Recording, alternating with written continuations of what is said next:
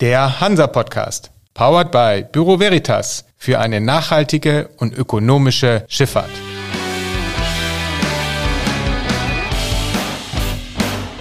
Der Hansa Podcast.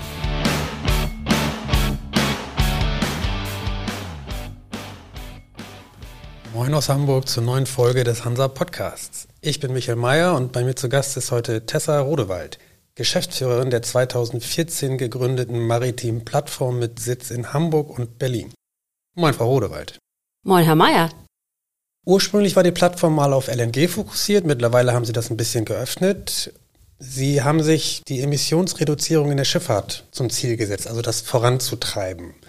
Die Plattform umfasst rund 100 Unternehmen, Häfen, Verbände und Initiativen und Sie verstehen sich als Ansprechpartner der Politik und der Industrie. Wenn man jetzt überlegt, es gibt ja diverse Organisationen und Verbände, die auch alle ausgiebige Lobbyarbeit für die Schifffahrt machen. Und wenn man dann dazu nimmt, dass wir im Moment so eine Zeit haben, die von sehr vielen Umwälzungen geprägt ist, Energiekrise, Krieg, Bunkerterminals, Kraftstoffe, all das kommt ja zusammen für die Schifffahrt. Was ist denn im Moment Ihre Priorität? Wo setzen Sie im Moment an, um das Thema voranzutreiben? Also worum es uns vor allen Dingen geht, ist die maritime Energiewende. Die Schifffahrt wird sich umstellen müssen auf emissionsarme, zunehmend emissionsarme und eben zunehmend klimaneutrale Kraftstoffe. Und worum es der Plattform geht, wir haben diesen einzigen Fokus, die Rahmenbedingungen für zunehmend klimaneutrale Kraftstoffe in der Schifffahrt zu verbessern. Und zwar gemeinsam im Austausch mit dem maritimen Sektor und den politischen Ansprechpartnern auf allen möglichen Ebenen. Brüssel, Berlin und natürlich auch in den Landeshauptstädten. Was ist denn im Moment der primäre Ansprechpartner? Eher Berlin oder die Landeshauptstädte, weil im Moment gerade sehr viel auch in Deutschland passiert oder nach wie vor Brüssel? Das hängt ganz davon ab. Wir haben zum einen in Brüssel natürlich das Paket Fit for 55, wo beispielsweise mit der gerade heiß diskutierten in, in Brüssel ähm, Fuel EU Maritime ähm, Regulierung natürlich ganz wesentliche Rahmenbedingungen für die Nutzung alternativer Kraftstoffe geschaffen werden. Gleichzeitig haben wir in Berlin die Hafenstrategie, die gerade aktuell läuft, die zum Ende des Jahres abgeschlossen werden soll und worum es natürlich auch geht, die Bedingungen für das Bunkern alternativer Kraftstoffe in den deutschen äh, See- und Binnenhäfen zu verbessern, zu optimieren und optimale Rahmenbedingungen zu schaffen. Was da natürlich ganz wichtig ist, ist, dass wir technologieneutral sein müssen. Wir haben im Moment nicht den einen Kraftstoff, der die Schifffahrt klimaneutral machen wird. Das werden wir auch nicht bekommen. Unterschiedliche Segmente in der Schifffahrt werden ganz unterschiedliche Antworten finden, finden müssen. Und dafür müssen wir die Voraussetzungen schaffen. Und das hat sich die Plattform auf die, ähm, auf die Fahnen geschrieben. Und dafür setzen wir uns gemeinsam mit unseren Mitgliedern und Partnern im Austausch mit der Politik ein. Was muss denn aus Ihrer Sicht noch passieren oder an welchen Stellen muss man noch aufpassen, damit die maritime Energiewende überhaupt gelingen kann? Ich würde hier gerne zwei Punkte anbringen, die man vielleicht nicht ganz so häufig in der Diskussion hört, jedenfalls in Verbindung mit dem maritimen Sektor. Der eine ist Fachkräftemangel. Ist ein großes Thema, auf jeden Fall, aber gerade auch, wenn wir die maritime Energiewende schaffen wollen, wenn wir mit alternativen Kraftstoffen fahren wollen, dann brauchen wir auch Personal, die die neuen Kraftstoffe, beispielsweise grünes Ammoniak, entsprechend handeln soll. Grünes Ammoniak wird klimaneutral sein, bleibt allerdings auch giftig. Wir brauchen gut ausgebildete Leute, die mit diesem Kraftstoff umgehen können, die diesen Kraftstoff in den Häfen handeln können. Also das finde ich einen ganz wichtigen Punkt und ich würde sehr gerne das auch verstärkt im Rahmen der Plattform diskutieren und das planen wir auch. Der zweite Punkt ist das Thema Fläche. Wenn wir und das ist das erklärte Ziel ähm, der Häfen und das ist auch richtig und wichtig so und wird im Übrigen auch schwerpunktmäßig im Rahmen der äh, zu entwickelnden nationalen Hafenstrategie diskutiert werden. Wenn wir die Häfen zu neuen Energy, zu grünen Energy Hubs umbauen wollen, wo auch entsprechend alternative klimaneutrale äh, Kraftstoffe gebunkert werden, das wird auch dazu führen, dass wir mehr Fläche in den Häfen brauchen. Das heißt, wir müssen uns über Fläche in den Häfen ähm, unterhalten, wie diese genutzt werden, ob mehr Fläche bereitgestellt werden kann. Aber auf jeden Fall bedeutet das, dass wir in die entsprechenden Flächen investieren müssen und äh, dass auch ein entsprechendes eine gewisse gesellschaftliche Akzeptanz ähm, damit verbunden wird. Weil ja, die maritime Energiewende, die können wir schaffen, aber das bedeutet eben auch, dass wir weiter in Häfen, in Gewerbestandorte investieren. Und das äh, halte ich für sehr wichtig. im Zweifel über die Umwidmung von bestehenden Hafenflächen, wenn der Hafen nicht noch weiter erweitert werden kann, dass man sagt, okay, der Umschlag von Gütergruppe X ist vielleicht nicht mehr so bedeutend oder das Industriesegment Y im Hafen ist nicht mehr so bedeutend. Wir widmen das um, um eben die Energiewende zu schaffen für die Kraftstoffe und Energieträger? Das kann Teil der Lösung sein. Auf jeden Fall brauchen wir das Bewusstsein, dass wir über Fläche in Häfen reden müssen, dass wir gegebenenfalls umwidmen müssen, dass wir gegebenenfalls, wenn es möglich ist, mehr Fläche brauchen, aber dass wir tatsächlich das Thema Fläche in Häfen und ja, gerade in innerstädtischen Häfen wie beispielsweise Hamburg, kann das auch ähm, kontrovers diskutiert werden, aber und das ist, glaube ich, für alle Beteiligten und alle ähm, Akteure in der maritimen Branche wichtig. Das ist auch ein gesellschaftlicher Diskurs, den wir angehen, angehen müssen und auch diese Kritik werden wir gegebenenfalls aushalten müssen, mit den Leuten diskutieren müssen, weil die maritime Energiewende macht das einfach auch erforderlich. Sie sind nun auch Gesellschafterin bei äh, von Beust und Kollegen Beratungsgesellschaft und vor allen Dingen auch Politikwissenschaftlerin und haben auch Politikberatung gemacht. Wenn es um die Dekarbonisierung in der Schifffahrt geht, wer hat denn aus Ihrer Sicht mehr Beratungsbedarf, die Branche selbst oder die Politik? Also die Politikberaterin, die Sie auch heute äh, vor sich haben, äh, das ist natürlich auch ein Teil meiner Arbeit als Geschäftsführerin der maritimen Plattform, wird Ihnen folgende Antwort geben. Wir haben im Moment eine Situation, wo die Politik Sie haben die Umstände äh, schön beschrieben, sehr herausfordernd sind, wo sie die Politik ganz allgemein gesprochen mit sehr komplexen Inhalten zu tun hat, die sie regulieren muss. Und einer dieser Bereiche ist eben der Bereich der Schifffahrt und der zunehmend klimaneutralen Schifffahrt, also die Umsetzung der maritimen Energiewende. Ich glaube, es ist ganz wichtig, und das ist eben auch ein Teil der Arbeit der Plattform, hier gewissermaßen auch als Sprachrohr der maritimen Branche äh, im Hinblick auf die Politik und im Austausch äh, mit der Politik hinzuwirken. Was das konkret bedeutet, ist auch ein Stück weit die Politik mitzunehmen und ein Stück weit auch, hm, ich sag mal so, die Politik aufzuschlauen, was ist die, was ist äh, in Bezug auf die zukünftigen alternativen maritimen Kraftstoffe. Deswegen planen wir beispielsweise dieses Jahr eine Informationsbroschüre herauszugeben, wo wir einmal an uns anschauen, welche Alternativen, und mit Alternativ meine ich eben zunehmend klimaneutral und komplett klimaneutrale Kraftstoffe, welche haben wir da? Wie sieht es aus, was Verfügbarkeit angeht? Wie sieht es aus, was Infrastrukturen angeht? Wie sieht es aus, was Schiffsmotoren angeht? Und zu guter Letzt natürlich auch, ähm, wie sieht es aus, wie wettbewerbsfähig sind die eigentlich? Weil wo wir uns natürlich zunehmend finden müssen, ist eine zunehmend dekarbonisierte, klimaneutrale Schifffahrt, die allerdings natürlich unter den Vorzeichen der globalen Wettbewerbsfähigkeit agieren kann. Also ja, wir haben da eine, ich sag mal, eine, eine Vermittlerrolle zwischen Politik und maritimer Wirtschaft. Was wir gleichzeitig natürlich der maritimen Wirtschaft näher bringen und näher bringen müssen, ist natürlich, in welchem Gesamtzusammenhang und auch unter welchen Zwängen ähm, die Politik agiert. Also im Idealfall und das sage ich Ihnen ganz deutlich als Politikberaterin, wollen wir oder geht es mir immer darum, eine Win-Win-Situation zu schaffen. Sie sagen nun, dass beide Seiten auch beraten werden müssen. Auf welcher Seite ähm, sehen Sie denn entweder die größere Bringschuld oder vor allen Dingen aber das größere Verständnis für die jeweils andere Seite? Also wem müssen Sie eigentlich mehr über die jeweils andere Seite beibringen sozusagen? Der Schifffahrt über die Zwänge der Politik oder die Politik über die Wettbewerbs- und Marktbedingungen in der Schifffahrt? Also ich finde es ganz wichtig, der Politik ganz deutlich zu machen, zum einen, die Schifffahrt hat sich auf den Weg gemacht und die Schifffahrt, die maritime Wirtschaft akzeptiert, die Bedingungen und die Aufgaben, die mit dem Erreichen der Klimaschutzziele, Stichwort Pariser äh, Klimaschutzabkommen, verbunden sind. Also größtenteils ist die Schifffahrt bereit, diese große Herausforderung anzunehmen. Gleichzeitig möchte ich auch der Politik äh, deutlich machen, dass die Schifffahrt und die maritime Branche auch ganz wesentlich dazu beiträgt, Wirtschaftswachstum, Wohlstand etc., Innovation zu sichern und voranzutreiben. Der dritte Punkt, den ich ganz wichtig finde, ist, dass die Schifffahrt eine riesengroße Rolle spielt, wenn es darum geht, also wenn es um äh, globale Lieferverkehre angeht, über 90 Prozent äh, interkontinentaler Güterverkehre hängen an der Schifffahrt. Das heißt, positiv gewendet, wenn wir die Schifffahrt ähm, auf den Weg der Dekarbonisierung bringen, verstärkt auf den Weg der Dekarbonisierung bringen, sind wir ein Riesenstück weiter, wenn es darum geht, klimaneutrale globale Lieferketten zu schaffen. Weil ich glaube, da sind wir uns alle einig. Die Weltwirtschaft, wie sie ist, mit ihren globalen Lieferketten, die können wir nicht abschaffen. Da müssen wir zusehen, dass wir die Lieferketten dekarbonisieren und mit der Schifffahrt äh, die ja einen riesen Anteil macht, kommen wir dann ein ganzes Riesenstück weiter. Also ich würde das gerne sehr positiv besetzen.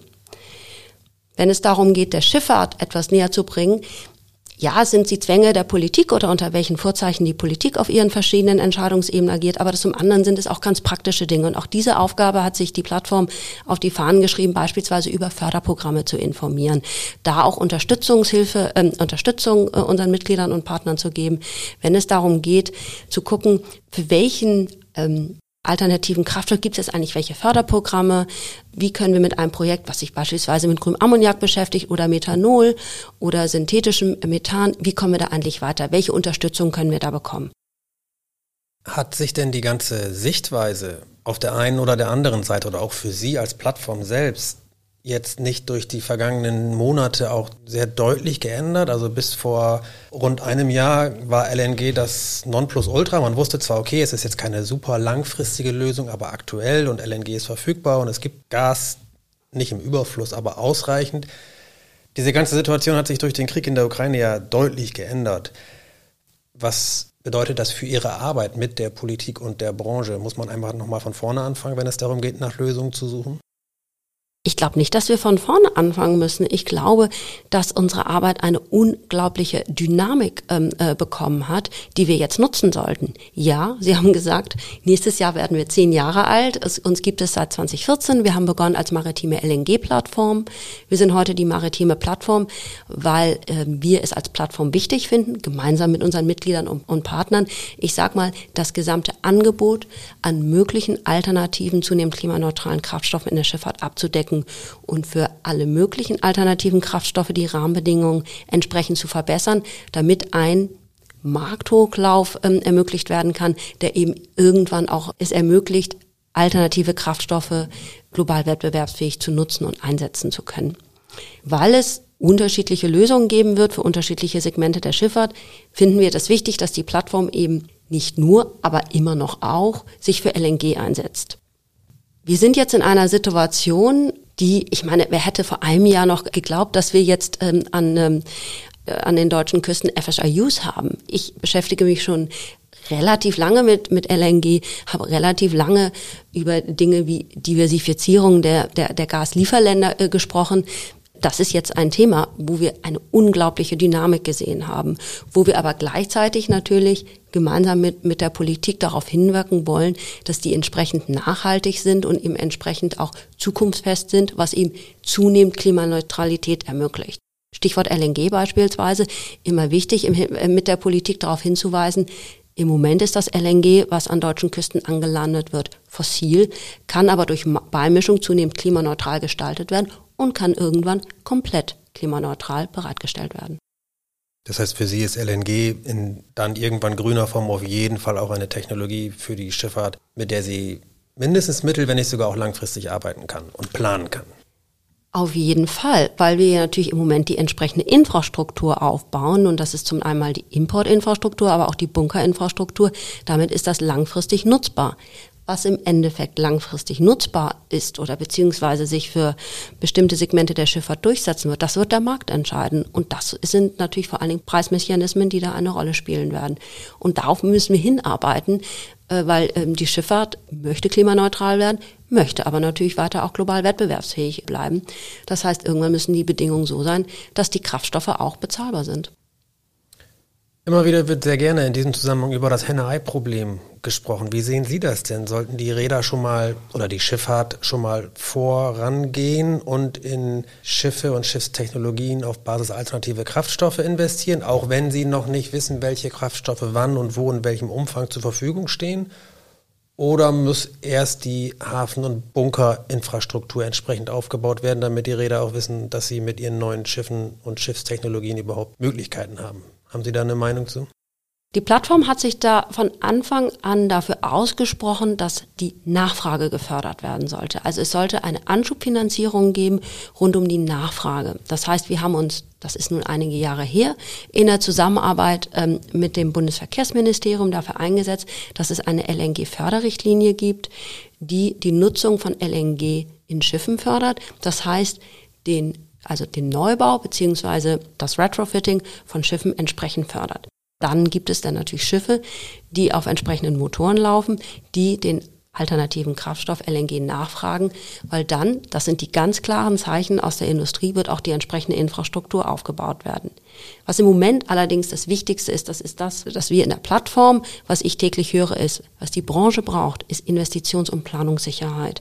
Wir brauchen die entsprechende Regulierung und ehrlich gesagt eher gestern als heute, die ganz klar langfristig verlässliche klare regulatorische Vorgaben gibt. Das ist gerade für die Schifffahrt besonders wichtig, die natürlich nochmal ganz andere Investitionszyklen haben, bis zu 30 Jahren als beispielsweise der Straßenverkehr oder eben andere Segmente äh, im Transportwesen. Ähm, Wie kann denn so eine Regulierung aussehen, die eine langfristige Planungssicherheit ermöglicht? Naja, es würde jetzt ganz konkret gesprochen, es würde schon mal helfen, wenn sich äh, die entsprechenden ähm, Regulierungspakete im Fit for 55-Programm äh, der Europäischen Union, wenn man sich jetzt beispielsweise bei der Fuel EU Maritime relativ schnell auf äh, äh, Vorgaben äh, für die Nutzung alternativer Kraftstoffe einigt, wenn man sich darauf einigen, wie das CO2-Reduktionspotenzial sein muss, etc. etc. Das sind klare Vorgaben. Dann weiß die Schifffahrt einfach, auf welchen Weg sie sich machen muss, bis wann sie äh, CO2 reduziert haben muss und dann kann sie entsprechend ihre Entscheidungen treffen. Weil das Schiff über das heute nachgedacht wird, über das das heute bestellt wird, das heute gebaut wird, wird 2050 und darüber hinaus noch fahren. Also diese, diese ähm, Entscheidungen für 2050 und darüber hinaus werden heute getroffen. Nur im Moment ist mein Eindruck zumindest, ist die gesamte Branche in einer Abwartestellung, weil die Vorgaben fehlen. Nichtsdestotrotz müssen aber nach wie vor auch neue Schiffe bestellt werden, gekauft und gebaut werden, weil Teile der Flotte zumindest sehr alt sind. Wenn nun ein Räder Sie fragen würde, Frau Rodewald, was soll ich denn jetzt tun? Welchen Antrieb soll ich wählen für mein Schiff? Und angenommen, es würde sich um ein Containerschiff handeln. An dieser Stelle haben wir jetzt in den vergangenen Wochen sowohl das Argument gehört für Methanol als auch für Ammoniak zum Beispiel. Wie sehen Sie das? Was würden Sie so einem Räder sagen, wenn er hier vor Ihnen sitzen würde? Naja, also die Antwort, die ich Ihnen so geben kann, ist natürlich sehr individuell. Da muss man einfach schauen, wo fährt das Schiff, welche Bunkermöglichkeiten hat es. Also diese Frage äh, möchte ich gar nicht äh, so eindeutig beantworten. Das hängt immer sehr von den Rahmenbedingungen ähm, ab. Sie sagen selbst, große Player haben ganz klare Entscheidungen getroffen. Wir hören viel über Methanol, wir hören aber eben auch einiges über Ammoniak. Die Plattform sagt da ganz deutlich, und somit möchte ich das gerne auch hier wiederholen, unterschiedliche Segmente der Schifffahrt werden unterschiedliche Antworten äh, geben. Und wir werden uns in einer, wie ich es immer so schön zu sagen pflege, erlauben Sie mir das auch auf Englisch zu sagen, in einer Multi-Fuel World wiederfinden. Und wo es uns in der Plattform äh, darum geht, ist, die Rahmenbedingungen für diese Multi-Fuel so gut wie möglich auszugestalten. Und eben das Bewusstsein bei der Politik und den Entscheidungsträgern auch dafür ähm, sie dafür zu sensibilisieren, dass diese Möglichkeiten für den Einsatz verschiedener klimaneutraler Kraftstoffe in der Schifffahrt eben gegeben sind. Dann lassen Sie mich da doch nochmal nachfragen, wenn es um eine Multifuel-Zukunft geht und die Politik die Rahmenbedingungen dafür bestmöglich aufstellen soll. Wie kann das aussehen? Also was wünschten Sie sich ganz konkret von der Politik in Bezug auf diese Multifuel-Future? Den einen Punkt habe ich bereits gesagt. Klare, langfristig wirksame und verlässliche Rahmenbedingungen, die Planungs- und Investitionssicherheit schaffen. Das ist, glaube ich, ganz wichtig. Dann kann der, können die entsprechenden Unternehmen, die Player in der maritimen Welt Investitionsentscheidungen treffen. Das Thema Förderung ähm, ist im Rahmen einer Anschubfinanzierung, glaube ich, sollten wir durchaus weiter besprechen, auch um sozusagen die Herausforderungen, die gerade mit der maritimen ähm, Energiewende verbunden sind, auch als ein Erfolgsfaktor für den maritimen Standort Deutschlands zu nutzen. Also wir haben die Technologien, wir können die weltweit an den Markt bringen und ich wünsche mir, dass durch entsprechende Förderung auch der maritime Standort ähm, verstärkt wird, vor allen Dingen eben in einer, in einer Weltwirtschaft, die eben zunehmend, unter zunehmend klimaneutralen Vorzeichen agieren äh, muss. Das andere ist, ich sage es erstmal allgemein, dann gebe ich Ihnen auch gerne ein Beispiel.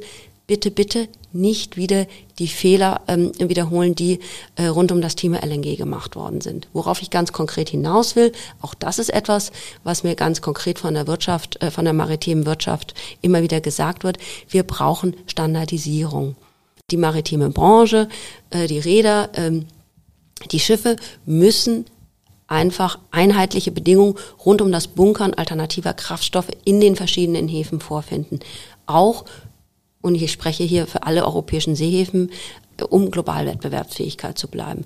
Was auch notwendig macht, dass die sich abstimmen, dass die besser zusammenarbeiten. Weil wir wollen ja, ähm, dass, die, dass die Bedingungen so sind, dass auch weiter in europäischen Häfen gebunkert wird. Wir haben nun über Fuel EU Maritime gesprochen, über Fit for 55, über die europäischen Seehäfen. Es klingt dann aber schon so, da komme ich nochmal auf meine anfangs gestellte Frage zurück, dass die größere Hausaufgabe, politisch gesehen, eigentlich in Brüssel zu erledigen ist und nicht so richtig in Berlin. Natürlich muss Berlin das vorbereiten, damit es in Brüssel Gehör findet, aber wenn es um die maritime Regulierung geht, dann wäre dann Ihrer Ansicht nach auf jeden Fall Brüssel im Moment der wichtigste Platz. Wenn es um diese Regulierungsthemen geht, ja. Gleichzeitig haben wir auch die nationale Hafenstrategie, gleichzeitig haben wir Förderprogramme. Das ist etwas, was auf nationaler Ebene, äh, sprich in Berlin, äh, verhandelt wird, wo wir entsprechend aktiv sein müssen äh, als Stakeholder-Koalition, die wir als Plattform sind. Das andere ist das Thema Standardisierung, Bunkervorschriften. Was passiert eigentlich in unseren Häfen? Da sind wir dann wieder auf einer ganz anderen Ebene. Da sind wir auf der Landesebene, auf der regional-kommunalen Ebene und dafür äh, setzt sich die Plattform ein, dass auch die Häfen da untereinander besser zusammenarbeiten, dass die Bundesländer da ähm, entsprechend auch in, bei ihren Häfen darauf hinwirken, aber auch, dass der Austausch mit den äh, Häfen im europäischen Ausland gesucht wird, um beispielsweise so etwas auch wie Best Practice zu übernehmen. Das wäre dann ja sogar weniger Regulierung als eine industrielle oder wirtschaftliche Zusammenarbeit oder zumindest ein Austausch, um eben einheitliche Standards aufzusetzen in den Häfen. Das ist nicht notwendigerweise eine Re Regulierung, da geht es um Abstimmung und Austausch auf jeden Fall. Auch und ähm, erlauben Sie mir dann nochmal den Blick in die Vergangenheit. Was wir gemerkt haben, ist es, ähm, dass es besonders wichtig ist, mit den Behörden da zusammenzuarbeiten. Denjenigen, die genehmigen in den Häfen Bunkervorgänge etc. Ängste zu nehmen, äh, Informationen äh, zu teilen, Best Practice zu teilen, damit entsprechend sozusagen, wenn wir dann soweit sind, dass alternative Kraftstoffe äh, in äh, europäischen und in deutschen Häfen gebunkert werden können, dass wir dann mh, nicht die Behörden, mh, ja, ich sage es jetzt mal einfach so, doch als eine Art Showstopper haben, was man zum Teil leider in der Vergangenheit gesehen hat. Deswegen, ich glaube, da müssen wir jetzt schon darauf hinwirken, dass sozusagen dann der Übergang in die Multi-Fuel-World auch ähm, sozusagen behördenseitig entsprechend begleitet wird. Ein anderer Punkt ist noch das Thema Wasserstoff. Wenn ich das richtig gelesen habe, dann sagt die Plattform mit der Wasserstoffstrategie der Bundesregierung ist nur ein erster Aufschlag verabschiedet. Und es bedarf nun wieder der Impulse aus den Branchen, um dieser zum Erfolg zu verhelfen. Wie können wir das verstehen? Wenn Sie mich auf die Wasserstoffstrategie der Bundesregierung ansprechen, ich glaube, was da ganz wichtig ist, ist äh, sozusagen zu schauen, wie wir die wasserstoffbasierte Wirtschaft, wie wir da den Markthochlauf organisieren. Weil natürlich wird es auch irgendwo, vor allen Dingen in der Anfangsphase, wo wir noch nicht genügend grünen Wasserstoff haben, wir sind ja sehr aktiv dabei, im Moment äh, grüne Wasserstoff-Energiepartnerschaften weltweit aufzubauen. Die Regierungs- und Reisetätigkeit unserer Bundesregierung ist da ja sehr beeindruckend. Aber natürlich müssen wir schauen, wie wir das am Anfang organisieren. Wir haben energieintensive Industrien, wo eine ganze Menge an, an grünen Wasserstoff hingehen wird. Also das kann durchaus zu Problemen führen. Aber auch da müssen wir zusehen, dass die Schifffahrt, dass da gleich mitgedacht wird. Im Sinne von sich Volumen zu sichern für die Schifffahrt oder wie kann man das verstehen, dass sie mitgedacht wird? Ich glaube, dass sozusagen die Lieferketten, was den Import angeht, aber was auch sozusagen die Bunkerinfrastruktur angeht, dass das sozusagen in einem Ganzen mitgedacht wird, ja. Das heißt, Wasserstoff an sich ist für Sie auch einer der künftig potenziellen Kraftstoffe für die Schifffahrt? Also Wasserstoffderivate wie grünes Methanol, wie Grimus Ammoniak. Ja, also hm, das haben wir auch äh, zum Teil von der Politik gehört, wenn über verflüssigten Wasserstoff gesprochen wird. Ähm, da sehe ähm, seh ich mich mit der Plattform tatsächlich ähm, mit der Aufgabe konfrontiert, da sehr deutlich zu machen, dass äh, verflüssigter Wasserstoff mit äh, minus 265 Grad das im Moment keine Lösung ist. Also da muss man auch immer wieder darauf hinweisen und sagen, das ist etwas, das ist wirklich ferne Zukunftsmusik und ich glaube, die Schifffahrt ähm, ist da auf einem anderen Weg.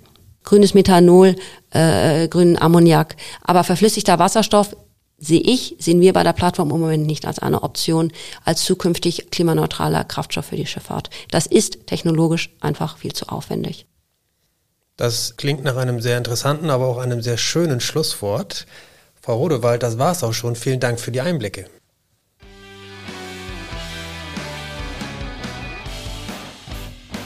Das war für Sie der Hansa Podcast. Jetzt abonnieren und keine Folge verpassen. Alle News und Hintergründe aus der maritimen Welt aktuell auf hansa-online.de und monatlich im Hansa Magazin.